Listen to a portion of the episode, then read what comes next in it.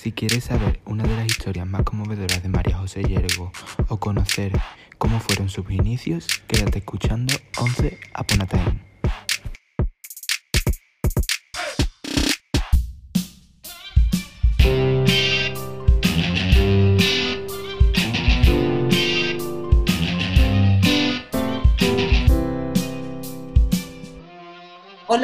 Bienvenidos y bienvenidas a nuestro podcast 11 Upon a Time. Somos un grupo de jóvenes que hacemos teatro en nuestro pueblo, el Piso del Alcor, un pueblo de Sevilla. Lo nuestro no es el periodismo, pero sí la curiosidad por saber cómo gente interesante crea y se cultiva en las artes, alcanzando una dichosa popularidad abrazada por la cultura, no olvides seguirnos en Instagram, arroba 11aponatime barra baja y en Twitter, arroba 11aponatime 1 con números. Bueno, esta es nuestra tercera entrevista. Hemos estado con Poga, con Maripaz Sayago y hoy tenemos a otra invitada de honor. Esta vez no es el teatro o el cine el protagonista, hoy nos acercamos a la música, como podéis oír. Quien conduce este programa es Daniel Díaz Pérez. Hola, Dani, ¿qué tal? Hola, Eddie, ¿qué tal? ¿Cómo estás? Pues estoy muy bien, encantada de estar hoy con, con esto que. Con nuestra invitada. bueno, yo antes de nada me voy a presentar. Mi nombre es Daniel, como bien ya han dicho, tengo 14 años y antes de nada voy a recordar que nos pueden seguir en nuestro Instagram y Twitter con el usuario arroba 11 uponatime barra baja. Y como siempre no vengo solo, tengo a mis colaboradores que presentaré cuando vayan a comenzar cada una de sus secciones. Sin más demora, paso a presentar a una cantante. Ella es de Pozo Blanco, tiene 26 años y algunas de sus canciones son Nana del Mediterráneo o El Péndulo. Hola María José, ¿cómo estás? Muy bien, encantada de estar aquí con vosotros. Igualmente, muchas gracias antes de nada por ofrecerte, por querer hacer esto con nosotros, este proyecto. Y una cosa, he dicho que eres de Pozo Blanco. En Pozo Blanco hay un gentilicio que es así un poquito especial, ¿no? ¿Sabes? Porque hay, hay dos, ¿no? Es Pozo Blanco, Pozo Albense o... Tarugo. Mucho que lo sepa, qué fuerte. Si quieres te lo explico un poco. Sí, sí, eso te iba a preguntar, que sabes si sabes cómo es. Antiguamente los de Pozo Blanco iban vendiendo troncos de leña. Entonces, cada vez que se acercaban a un pueblo decían, ya vienen los tarugos, refiriéndose a los troncos de leña. Y al final, el propio Pozo Albense adoptó eh, ese nombre. Ah, qué curioso. Qué bien gracias a vosotros. Bueno, antes de nada te quería preguntar, ¿tienes algún proyecto próximo que vayas a hacer, algún concierto o algún tema que vayas a sacar próximamente? Sí, va a un tema. Quiero que salga en septiembre o así. Y luego tengo un concierto en Palma el día 27 y otro en Cádiz el día 28 de agosto. Día 27 de julio en Palma, día 28 de agosto en Cádiz. Hablando de concierto y de tu música, tu música hemos podido escuchar, o sea, la hemos escuchado y hemos podido ver que no es flamenco puro. Porque ¿en qué género podemos englobar tu música? Pues no lo sé, yo diría que es mm, música de autor y que lógicamente nos recuerda a mi tierra porque soy de mi tierra. Recuerda siempre a Andalucía y hay muchos guiños al flamenco, pero por supuesto las melodías no son tradicionales. No es flamenco tradicional puede ser una muchacha de 26 años de Pozo Blanco cantando. Una definición perfecta.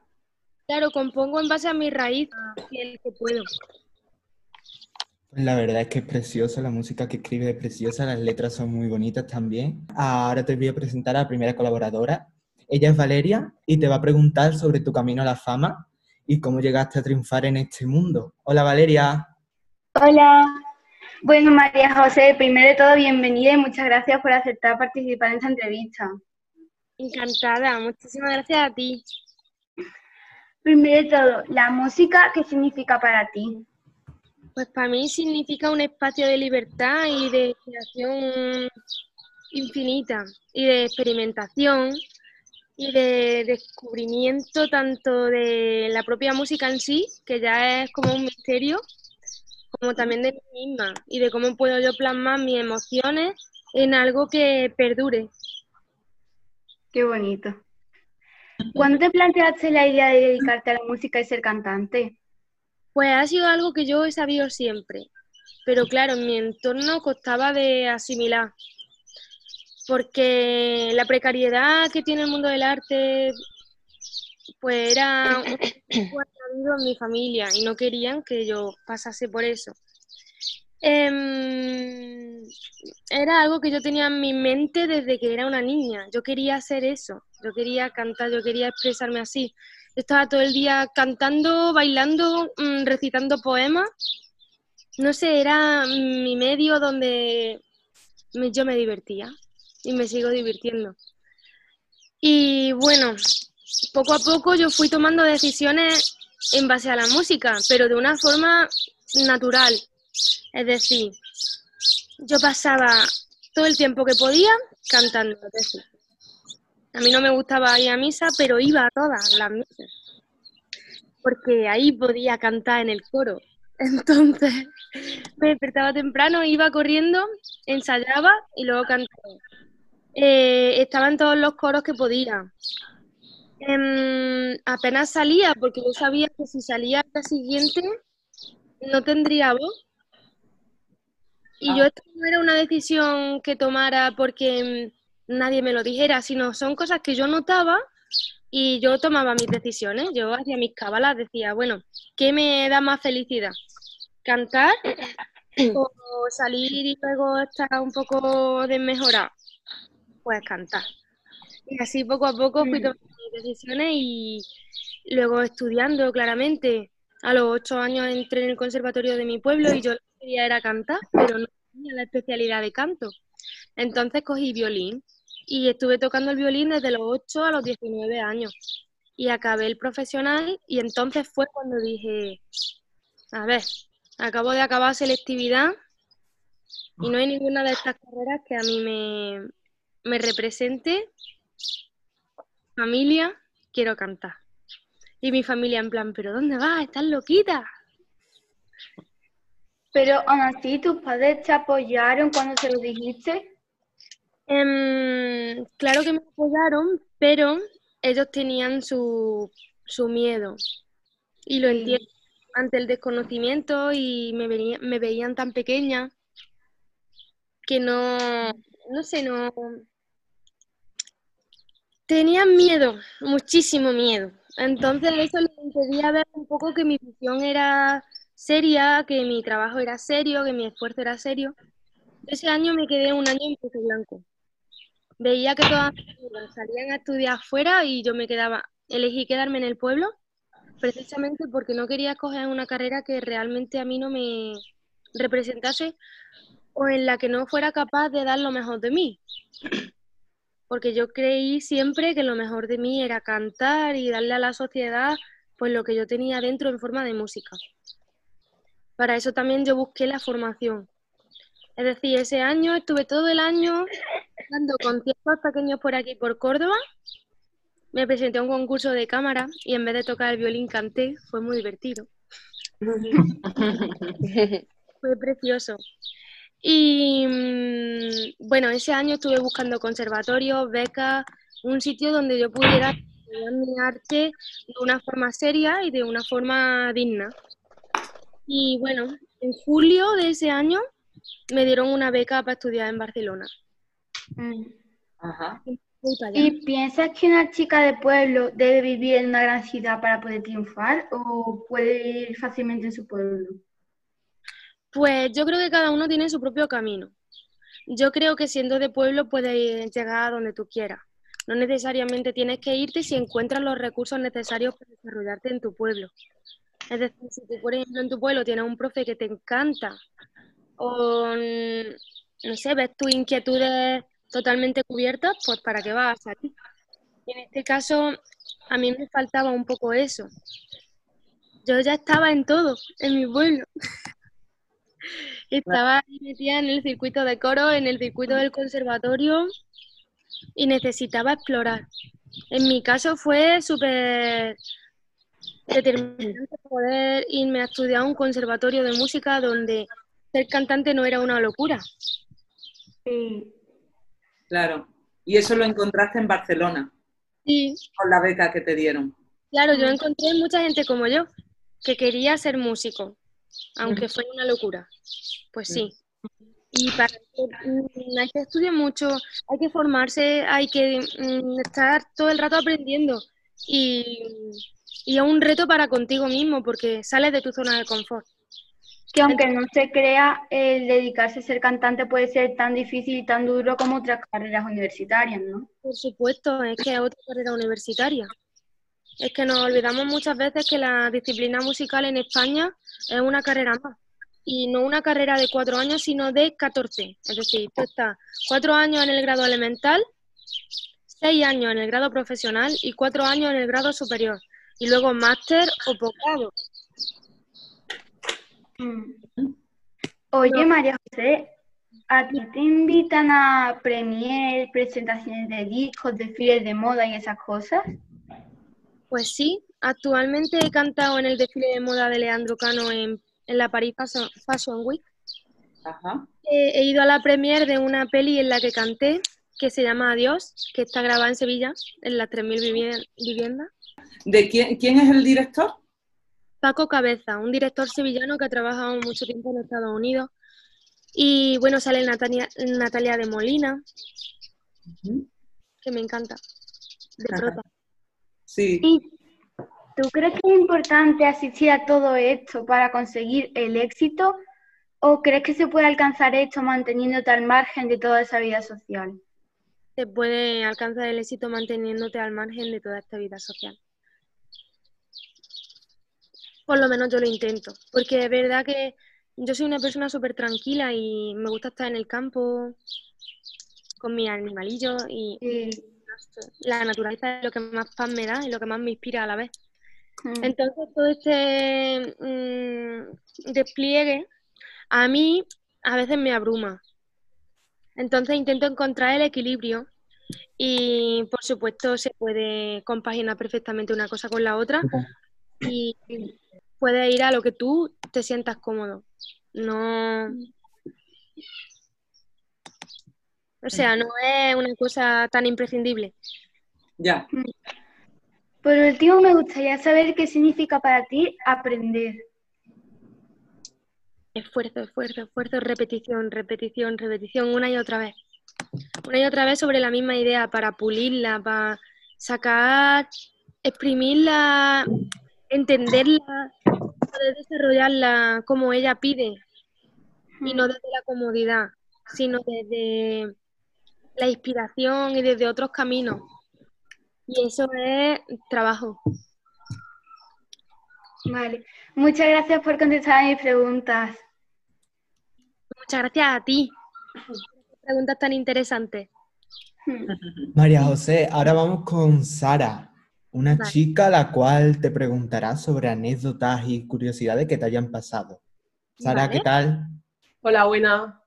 Hola, corazón. ¿Qué pasa?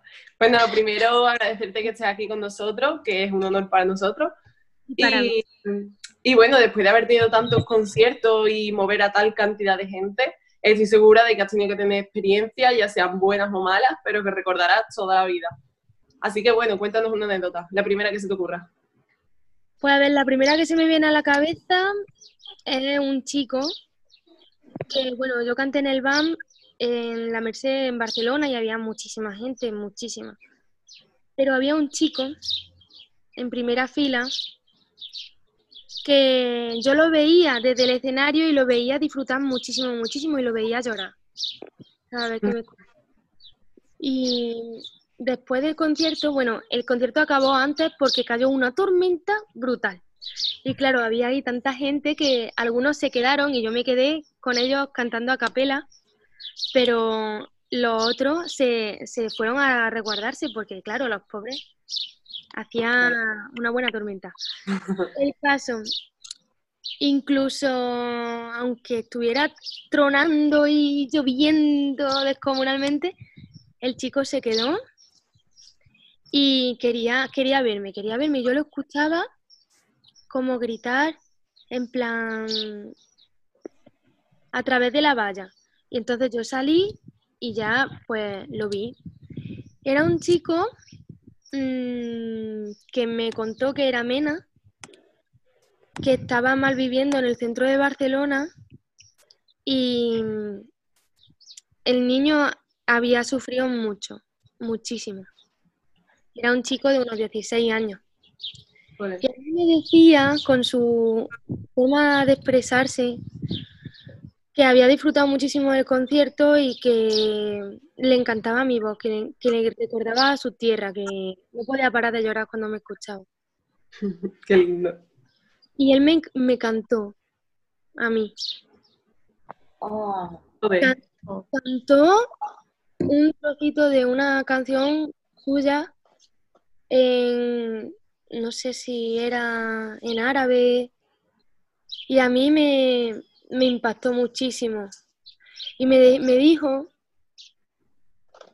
que estaba triste con sí mismo, que, no podía más porque tenía que robar para poder comer. Madre mía. ¿Y tú cómo reaccionaste a eso? Pues le dije que, que ánimo, que dejara que la música le curara. Pues sí. Y que, su, y que su problema no es suyo, sino es culpa de todos. Pues sí, la verdad. Es muy injusto que mucha gente tenga que estar así.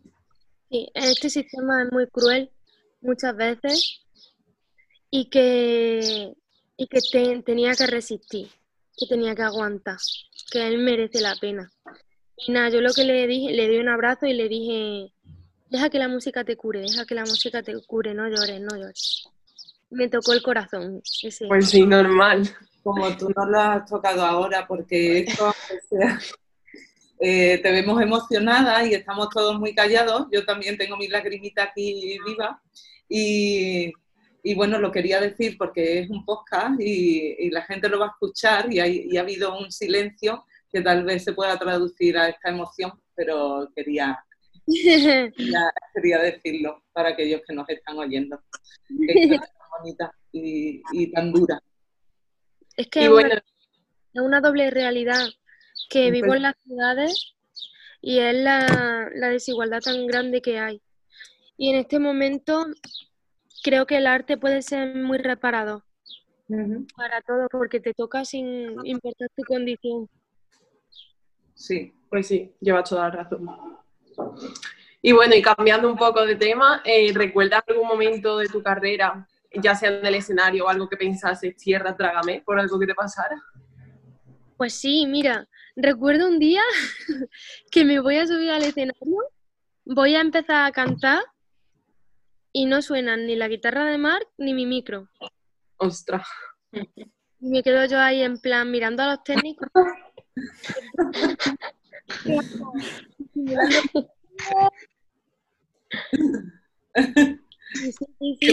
vaya puro. Ojalá pudiéramos retroceder público delante. segundo. ¿Cómo, cómo? Que me quedé diciendo, madre mía, ojalá pudiéramos retroceder en el tiempo 20 segundos. Normal. Eso es tierra trágame totalmente. Pues sí. Era en plan, bueno, pues nada. Y yo ahí intentando mantener la compostura en mitad del escenario. Claro. no. El directo, ese es el directo que se asemeja mucho a lo que vivimos en teatro. Porque cada, cada, función es única, es un hecho efímero que no se puede volver a repetir, lo que pase ahí, ahí quedó. Y lo vivió quien estuvo delante, ya está. Y tú, ¿no? Totalmente. Y bueno, y ya por último, ¿has vivido alguna situación surrealista con algún fan, pero esta vez graciosa? Que te hayas dicho, madre mía. No, o sea, a ver, surrealista para mí es todo, porque yo pensaba que, yo qué sé, que nunca me van a pasar este tipo de cosas tan bonitas. Entonces, cada vez que me pasan, como que me quedo un poco en plan, qué fuerte. Pero aparte, aparte de eso, no, o sea, yo estoy, no sé, estoy muy contenta porque son súper respetuosos conmigo. Sí, pues eso Hay una cosa que me encanta que yo puedo ir por la calle tranquilamente, no soy una persona que tenga una, un tipo de de en plan, una foto, una foto, que no me importa, ¿verdad? Verás que yo siempre agradezco y, y entiendo, así que me echo la foto encantada. Pero que yo voy por la calle con mis padres o con mis amigos o algo y, y me, luego me encuentro un mensaje en el Instagram de en plan, hola, te hemos visto por la calle y qué mona con tus padres, no te hemos querido molestar, pero que sepas que me gusta lo que haces. Y eso para mí es que me, me lo tomo como el abrazo más impresionante del mundo. Pues sí, la verdad, es muy bonito. Es precioso y es súper respetuoso y es el mejor gesto que puedan tener para conmigo. Además, debe de ser increíble vivir eso de repente. O sea, una sensación súper... Sentir que le estás llegando a otra gente con lo que hace, tiene que ser increíble. Sí, lo es. Ya lo experimentaréis vosotros. ¿Cómo? Pues, ojalá. Pues claro, por supuesto, yo lo doy por hecho, vamos. A mí ojalá, me... Ojalá.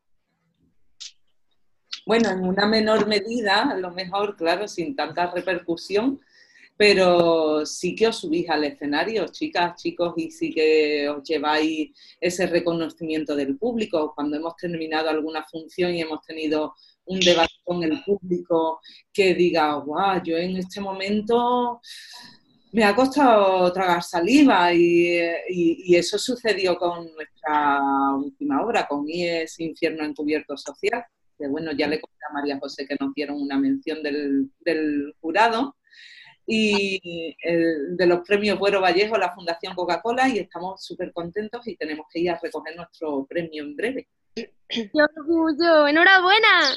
Gracias. Muchas gracias.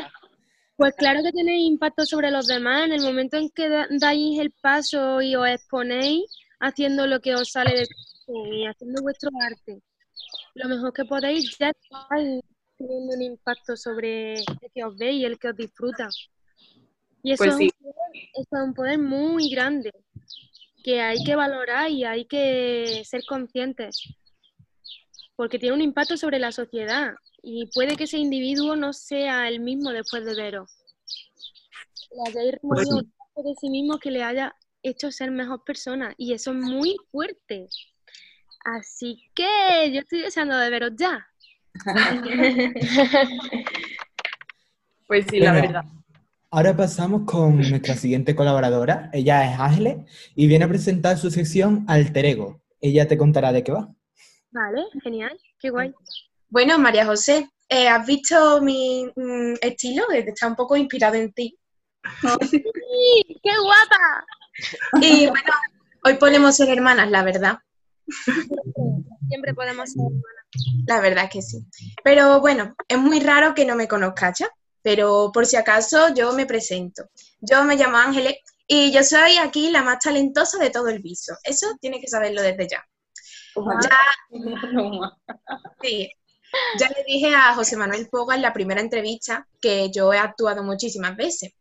Pero bueno, también te tengo que decir a ti que, que yo, vamos, yo canto aquí todo lo que tú quieras. Yo te- mis dotes de, de cantante son lo mejor. Vamos, te lo pueden contar mis vecinas a la hora de la ducha.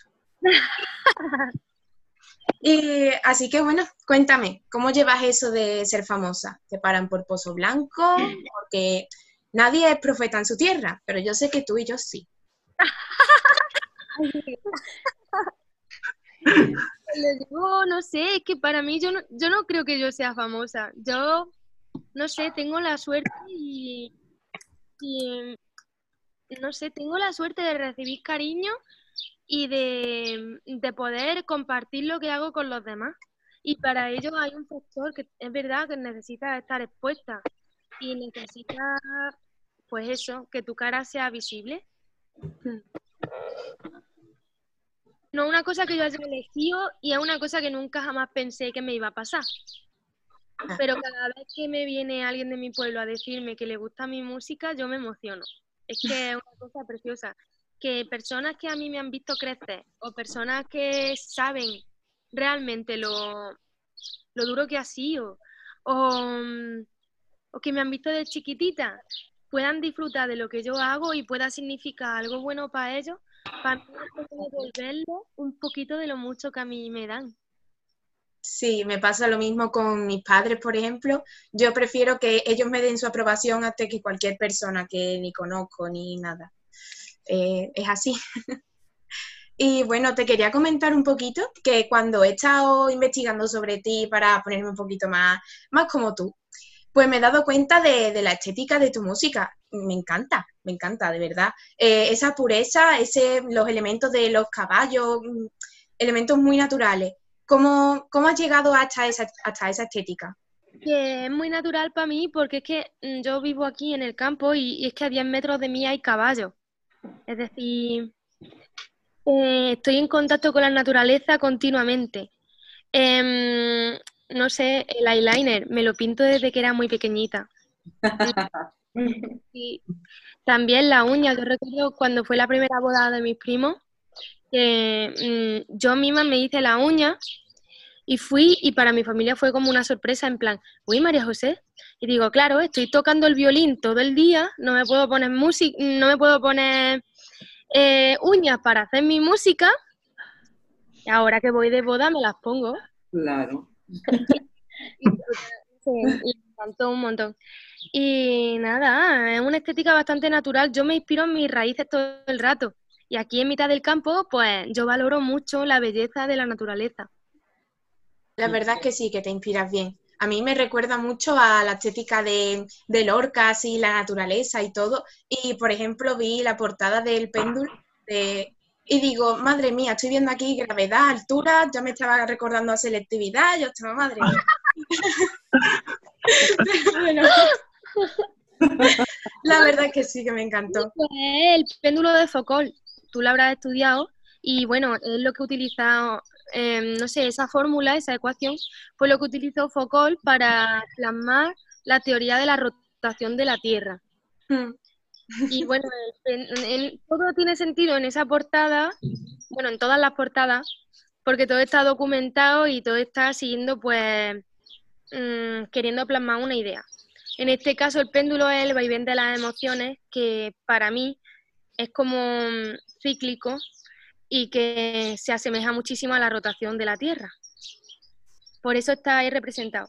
También está representado un mosaico andalusí que encarna las tres culturas de Córdoba, como la cultura árabe. ¡Ah, está ahí! ¡Oh! ¡Madre mía, qué ilusión! Aquí lo tenemos delante. Y es que nos firmaste a Lola, a nuestra hija Lola. ¡Ay! ¡Qué bonita! Y ahí la portada de Nana del Mediterráneo, que también tiene todo sentido. Están hechas por Daniel San. Son súper bonitos y, el disco blanco es una maravilla. Mm, muchas gracias. Gracias a ti, gracias a ti porque tenemos un tesoro aquí, bueno, que vale millones. Qué suerte tengo. Pues yo no. Cuando quieras me firmas uno, ¿eh? Yo encantada. Igual que te, firmaré mi disco y esas cosas, te lo enviaré yo. A ver, te estoy deseando, ¿eh? Ahora tengo curiosidad, me ha dicho que canta. Hombre, claro, esperaría menos. Y bueno, a ver qué te produce esto, lo que te voy a, contar ahora. De las raíces y el agua que corren hasta su encuentro, son los hilos de esta voz que me atraviesa por dentro. Son los pozos y sus lunas que tiemblan como retamas, destapando tu belleza de hermosa flor arrancada. Son nuestras raíces, es el arte, nuestra alegría brillante.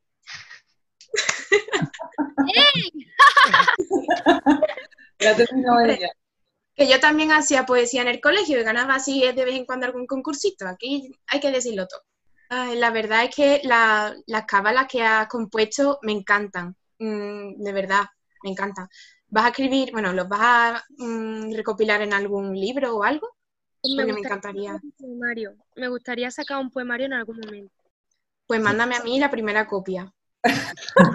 Aquí todos queremos copias de ese poemario. Pero no se lo digan a mi madre.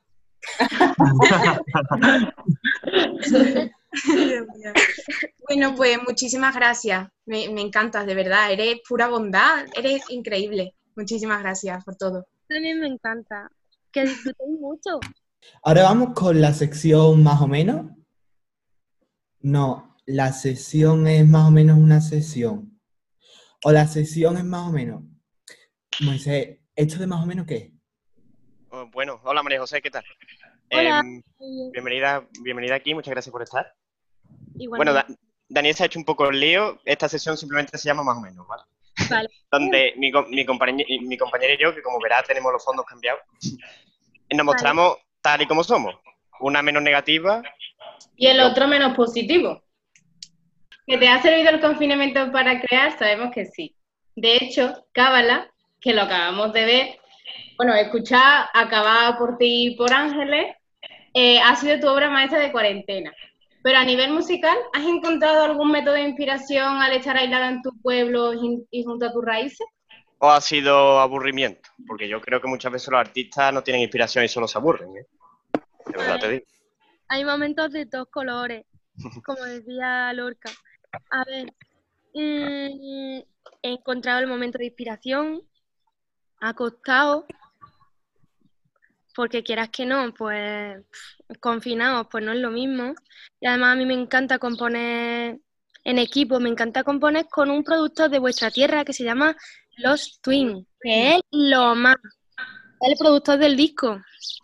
Em, ha habido momentos de todo tipo. Ha habido momentos de aburrimiento, de aburrimiento descomunal y imparable. Y lo he intentado llenar con cultura, lógicamente.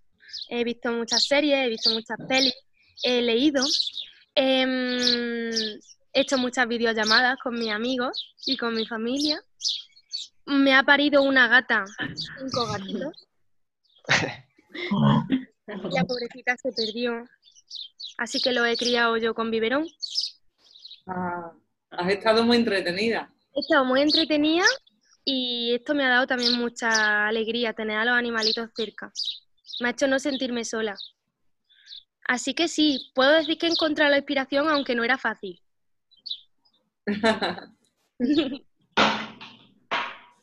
Bueno, también sabemos que Niño de las Dunas es tu producción más visitada. ¿Qué es lo que más te gusta o es más importante para ti a la hora, o sea, en el proceso de creación? Porque para nosotros en teatro, pues nos gusta mucho y nos hace muchísima ilusión el hecho de representarlo, representar el espectáculo al público. Pero lo que más nos encanta y nos llena es ir preparando todos los ensayos, los entrenamientos, donde realmente pues conocemos al personaje, dejamos de ser nosotros para transformarnos en el personaje en cuestión. Para ti, ¿cada videoclip es un personaje distinto o tienen alguna unión entre todos ellos? Tengo una unión que es María José. Pero sí que es verdad que en cada videoclip intento encarar el concepto de una forma personal y documentarlo y luego ponerlo en, con- en común con el director del videoclip, con la productora y inventarnos un mundo que no existía antes. Qué bien. Eso me encanta. Y es como ya la guindita, porque mm, todo el trabajo que viene antes, todo el trabajo musical, todo el trabajo de letras, todo el trabajo de mm, vocal, pues como que llega a su culmen pudiendo ser representado de forma visual. Es como otra parte. Qué bien. Bueno, como mi compañera te ha hablado de la producción más visitada, eh, por cada cicatriz es la menos vista. ¿A ti te afecta de alguna forma que alguna de tus creaciones no tengan muchas visitas? Es que no. Bueno, nosotros en Facebook tenemos 6 me gusta solo. ¿Crees que deberíamos dejarlo? Porque es que- No, para nada. Es que lo bueno del arte es que no se puede cuantificar tampoco. Y difícilmente se puede monetizar. Es decir, independientemente de, de los factores externos que hay, hay que seguir con la obra. Y hay que seguir creando porque ya no es una cosa que tú elijas, sino una cosa que necesitas. Yo estoy orgullosa, orgullosísima de por cada cicatriz. Me encanta. Y cada vez que saco algo, intento que sea, mm, intento estar segura. O sea, siempre busco eso, estar segura de que expresa realmente lo que yo he querido expresar y hacerlo de una forma pues pura, sincera y que se pierda, en lo menos posible la emoción por el camino, que llegue casi intacta al oyente. Así que eso es lo único que me importa. Todo lo demás, pues, es como ruido. Muchas gracias, María José. Y como soy yo el que se despide, perdón por la tristeza, porque ¡Ánimo, hombre! Ahora vamos con otra sección. Vamos con una persona que es esencial en nuestro equipo, Lola. María José, entre tú y yo no le eches mucha cuenta. Uh. Por eso, ahora lo verás. Lola, ¿qué tal? Hola, ¿qué tal? Bueno, hola María José. Primero me presento. Yo soy la manager de la discográfica El Viso Music. Y bueno, es una discográfica que ha trabajado con muchísimos famosos. Así que bueno, para empezar, María José, ¿tú qué prefieres? ¿Trabajar en, en colaboración con alguien o trabajar sola? Pues mm, yo prefiero trabajar como me dé la gana. Es decir, cuando me dé la gana en colaboración con alguien y cuando me dé la gana sola. Qué buena respuesta. ¿Y tienes ahora planteado colaborar con alguien? Porque, hombre, yo tengo muchos contactos y, claro, yo podría ayudarte con ellos. Ya como has dicho antes, que yo ya lo sabía, porque, claro, yo tengo mis contactos, mm, en Alcalá eh, has grabado con los Twins y tengo que decirte que es que se nota, se nota el sonido, no sé, la primerita, el menudo, eso acorda los acordes. Y, hombre, como ves, entiendo de hecho, y si quieres, bueno, puedes contactar conmigo para, si quieres colaborar con alguien, porque yo tengo muchos contactos.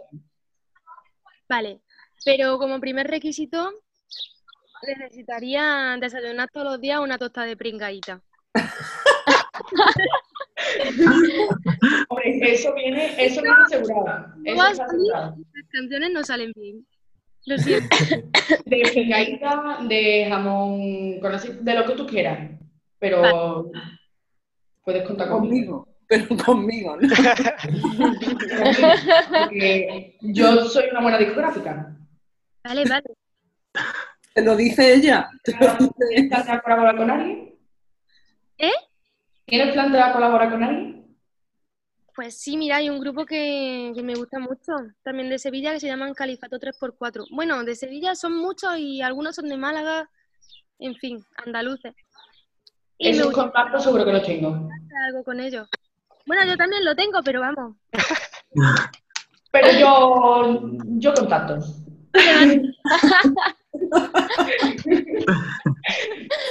bueno, muchas gracias. Y ya sabes, si quieres, contacta conmigo. Pues, gracias. Es más que te he dicho antes lo de no echarle mucha cuenta, porque vamos. Ahora vamos con, otra sección, con Noelia. Ella nos contará las últimas noticias y las últimas novedades sobre ti, sobre María José Yergo.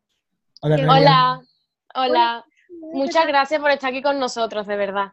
Es un placer. Yo quería mm, comentarte que Sanación está entre los 25 artistas más, más favoritos de la revista NPR Music. ¿Cómo recibiste esta noticia? Con muchísima ilusión. Ah, la verdad que para mí ha sido un, feedback tan positivo y tan potente que yo quiero hacer un disco ya. Así que muy contenta, muy ilusionada y flipando. Lo primero que hice fue flipar, de en plan, ¿en serio? ¿En serio en mi disco? Y luego pues lloré un poco. Yo creo que está bien merecido que esté entre los 25 favoritos, la verdad. Gracias, corazón. Y quiero recordar que antes has dicho que el 27 de julio tenías un festival, creo que es Atlántida Film Festival, y después de tantas cancelaciones y todas esas cosas, ¿cómo te sientes? Eh, ¿cómo, ¿Cómo llevarías a cabo el concierto, las medidas de seguridad? Pues las medidas de seguridad son distancia social, lógicamente, mascarilla hasta el momento de salida de escena. No podré abrazar al público, que eso es algo que siempre hacía después del concierto. Pero bueno, mm, se van a hacer con todas las medidas de seguridad posibles, mm, también de la productora. Y, mm, a ver, estoy nerviosa y feliz de poder hacerlo. No me lo creo muy bien porque, claro, llevo ya como cuatro meses sin hacer directo y yo soy una artista que todo lo hace a de directo. Mm, la mayoría del trabajo que hago es poco, poco a poco y haciendo directo. Y no he parado en un año y medio y de repente este confinamiento ha sido como para, para en seco además. Entonces tengo muchas, muchas, muchas ganas de volver a cantar en directo, en público y de conectar. Pues espero que vaya muy bien, la verdad. Que muchas gracias por responder a mis preguntas. Gracias a ti. Ahora pasamos con la última sección, con Pablo, en la sección Happy y Repon. Él te va a explicar de una manera muy curiosa, se podría decir, de qué va su sección. Vale. Ay, yergo, yerguito, yergo, yergo, ya llegó Happy Hypo, que lo he hecho con mucho esmero, yergo, te presento mi sección. Son unas preguntas rápidas que tienes que contestar, no te quebres la cabeza, aquí puedes improvisar. Bueno, como has visto, mi sentido de ridículo mm, no está por ningún sitio. Pero bueno, eh, te voy a hacer unas cuantas de preguntas y me contestas con dos o tres palabras lo que se te pase por la cabeza en ese momento, ¿vale? Venga, ¿qué te indigna? La desigualdad. ¿Qué te apasiona? La música. ¿Una canción, así en general? Ahora estoy súper enganchada a Too Bad I Had to Destroy You de Kid Cudi. ¿Tus referencias musicales? Uf, desde Camarón, La Niña Los Peines, La Niña La Puebla, El Niño Gloria, eh, a Björk, eh, Billie Holiday, Nina Simón. ¿Qué otro arte te gusta o practicas? La literatura me encanta. Eh, ¿Género de música que más escuches? Flamenco. ¿Salmorejo o gazpacho? Los dos, los dos, ¿por qué tengo que elegir?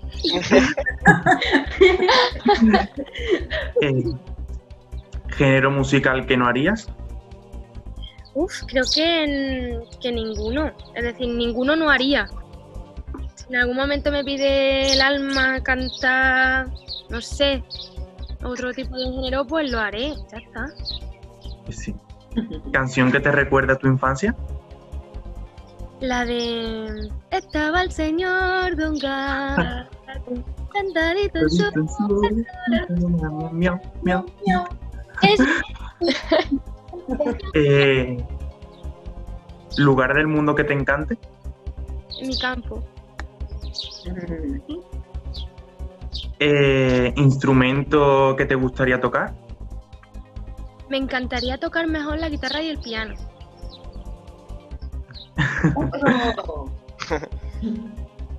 Tienen adero. Qué bien. Y la última pregunta, y está un poco así polémica, ¿tortilla con o sin cebolla? Sin. Y bueno, por que, con también me gusta, es decir. Ole. Es que. Brava. que por último, para cerrar mi sesión, ¿nos podrías dar un consejo así al grupo en general para seguir evolucionando eh, y tal? Que tengáis siempre la ilusión viva, que queráis mucho al arte porque el arte ya os quiere a vosotros que no os canséis nunca, aunque sea duro, que aquí estoy para lo que necesitéis y oh. que me da la alegría que haya jóvenes tan talentosos y tan involucrados con el arte y tan capaces de entenderlo y también de llevarlo a cabo. Que vosotros me habéis dicho a mí que llega mi arte, pero es que el vuestro también me llega. Así que... qué bonito. Un espacio tan bonito y que significa tanto para ti. Muchas gracias. Muchísimas, muchísimas gracias por prestarte a esto. ¿Perdón? Aquí es donde aprendí a cantar con mi abuelo. Con tu abuelo. Qué guay. Esa raíz. Vaya. ¿Quieres cantar algo? ¿O puedes? Vale. Mientras no haya sol que ilumina el cielo, solo las estrellas. En el firmamento, mientras sea de noche y no llegue el día, nada.